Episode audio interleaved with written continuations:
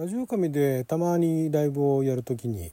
まあ、ほとんどね、えー、おっ散歩配信つってねおじさんが散歩してるところをたらたら、ね、あの配信をすると。だから散歩してる様子を見せるわけではなく 散歩しながらただ私が独り言をつぶやいてるっていうだけの配信なんですけれども、まあ、気づけばあ別に私が始めたわけじゃないんですが気づけばラジオトークの方でもそのお散歩配信っていうねお散歩しながら音声配信をしてるっていう人が結構いるなって思ったんですが動画の方の世界でも多分お散歩配信ってやってる方どれだけいらっしゃるかわからないですけどまあまあいるんじゃないかなと思うんですよね。でこれねまだあの VR が進化っていうか普及がそこまでしてないんでまだ今いいと思うんですけどこれからねその VR の方が進化して進化っていうよりか普及だな普及してった時にこのお散歩配信動画配信っていうのがかなり親和性が高くなるんじゃないかなってことを思ったんでそのことについてお話ししていきたいと思います。あなたの12分はちょっと拝借。こんにちは。ラジオ神の女将ふみかずです。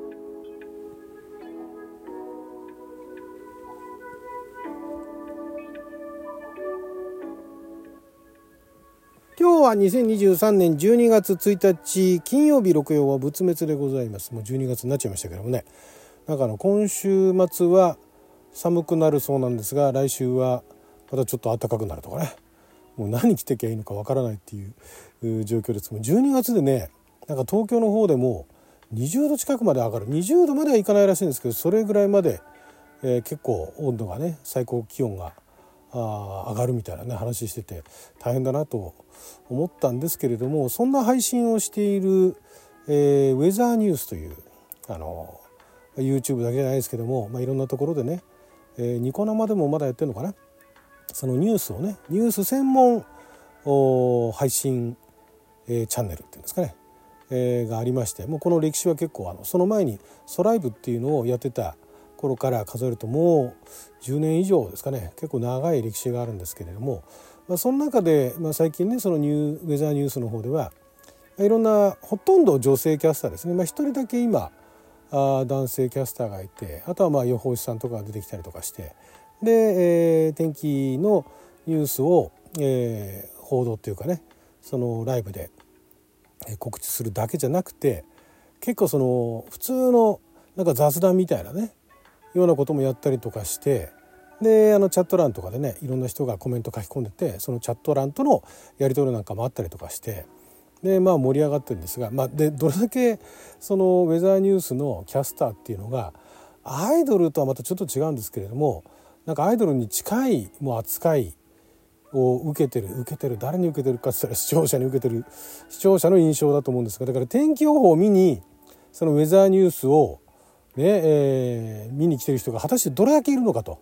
まあまあ半分以上はいると思いますよ。私もあの天気情報が非常にあの見やすくなったというか分かりやすくなったし、えー、天気を見るモチベーションじゃないですけどもその天気予報を見る詳しく見るというところにもつながってるんで、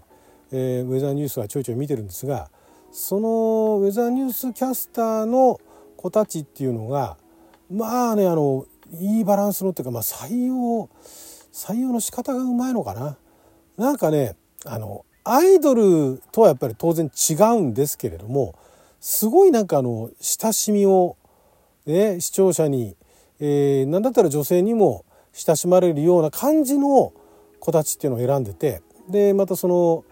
えー、天気の情報以外のやり取りっていうのも非常にあのフランクな感じでいい感じの緩さ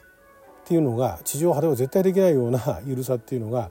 えー、バランスいいなと思いながらすごいなこの番組と思いながらずっと見てたんですがその中で、まあ、あるキャスターさんの お散歩動画っていうのをそのウェザーニュースが 個人でじゃないですよウェザーニュースがそのお散歩動画っていうのをねたまに撮るんですね。で今回あの、えー、イルミネーションが丸の内の方かなんかであってで、まあ、あるキャスターさんのそのお散歩動画みたいなね。一応そのカメラマンさんがいるっていうこともちゃんとそのライブの中でも言ってるし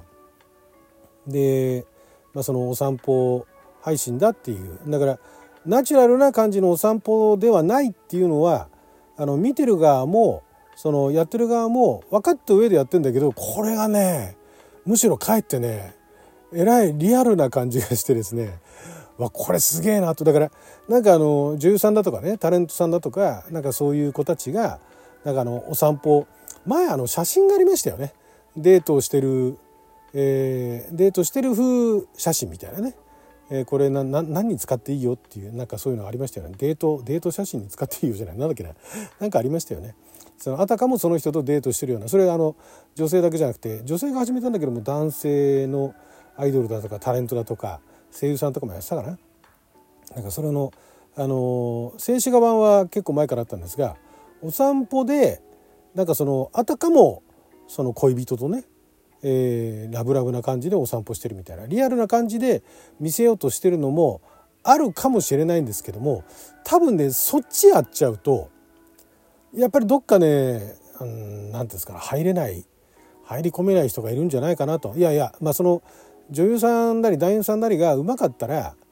その演技しててもそのファンはそれでもいいっつって見るかもしれないですけれどもいやそのウェザーニュースのねそのお散歩配信がねあまりにもよくできているというかリアルででこの YouTube でねちっちゃい画面で見てるだけでもこれはやばいぞと。これねあのこのその中にいる子がタイプだっていうねそれ見た目だけじゃないんですよ。あのだからねアイドルだとか女優さんだとかの場合まだなんとかそのお散歩疑似恋愛的なねそういうあのバーチャルなねその動画だったとしてもまだねあの大丈夫だなと思うのがその何て言うんですかね温度感じゃないですけれどもやっぱり演技なんですよね。演技をしているっていうところでで、まあ、実際リアルにこんなことはねえよみたいなことがあるかもしれないですけど演技の演技力で、まあ、そう思わせるみたいなねいうようなところがあると。でそこを見てる側もまあだからそれも編集だとかねあの撮り方にもよるかもしれないですけれども見てる側もまあまああの大体こんなものあの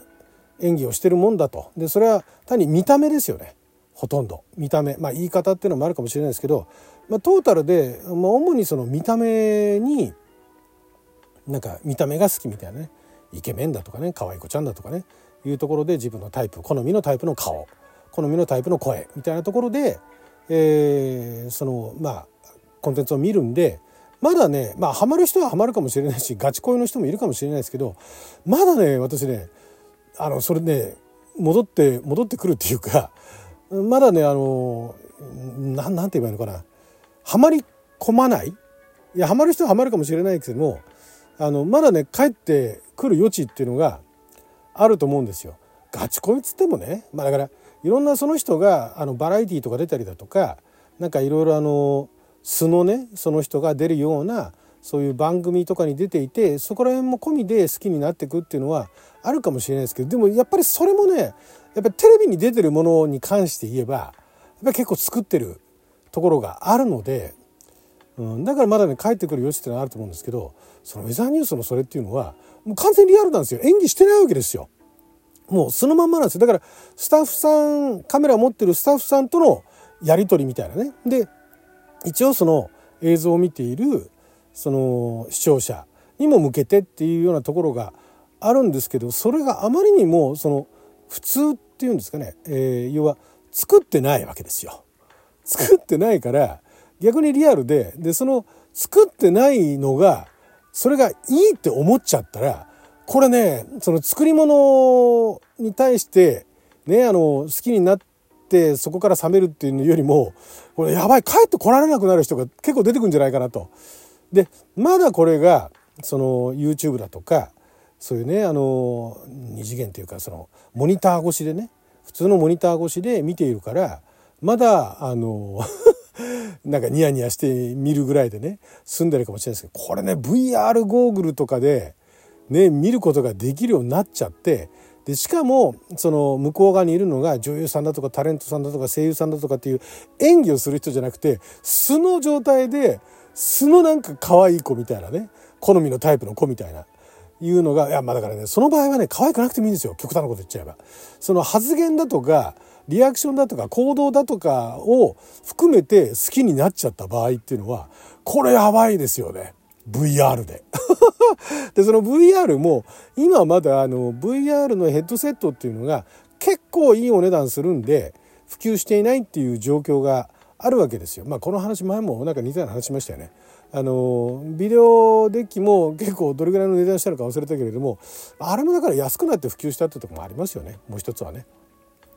あのアダルトコンテンツがどうこうとかいう話しましたけれども、それと並行して量産できる体制になって安いあの VHS のビデオデッキみたいなものが登場するようになってで普及したと。だから DVD プレイヤーもプレイステーション2があ DVD を再生できるようになって普及したみたいなね。いうとこあるじゃないですかだから VR も今はねあの7万円8万円とかねどんなに安いものでもそれぐらいするとあのワイヤレスのねものでもそれぐらいするとでこれがね3万円とかね、えー、4万円5万円切ったあたりからね気をつけなきゃいけないかなと。でその次5万円切ったら今度普及の歯止めになるのがそのずっとその装置をつけてた時に重たいと。っていうのがやっぱり普及の歯止めなんですけどそれがやっぱり軽くなってでしかも VR だけじゃなくて AR になったりだとか MR とかになってったりしてなおかつ5万切って4万いくらだとか3万いくらで買えるようになったらもうやばいなと。もうね家から出ない人がね続出するだろうなっていうのをそんななんかお散歩動画を見て思ったっていうね。これはすごいと。これはすごいとですね。これはやばいぞと。このまま進化したらやばいことになるなっていうねそんなね そんなどうでもいいことを想像してしまったというお話でした。はいということで12分間の貴重なお時間いただきありがとうございました。それじゃあまた